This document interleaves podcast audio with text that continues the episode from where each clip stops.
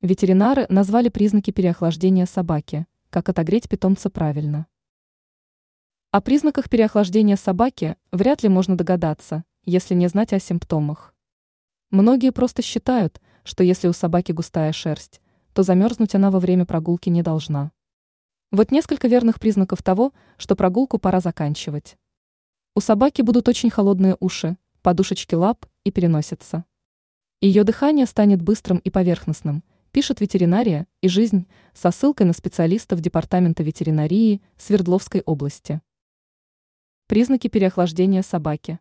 Во-первых, у собаки изменится поведение, она станет вялой, появится апатия, нежелание двигаться или менять позу. Во-вторых, можно понять, что пес переохладился, измерив температуру тела. Если показатель ниже 37 градусов, то можно не сомневаться. Как согреть собаку? Нужно отправляться в теплое место, но при этом нельзя помещать питомца близко к источнику тепла. Важно, чтобы животное согревалось постепенно. Можно укрыть собаку одеялом, дать теплую еду, воду. При этом грелки, растирание и другие радикальные приемы лучше не использовать, так можно повредить кожу собаки. Профилактика. Стоит избегать длительных прогулок на холоде, либо приобрести комбинезон по сезону и по размеру.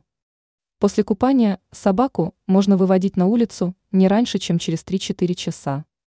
Не нужно оставлять питомца на привязи возле магазина или в машине. Ранее мы рассказывали, почему нужно завести котенка в январе.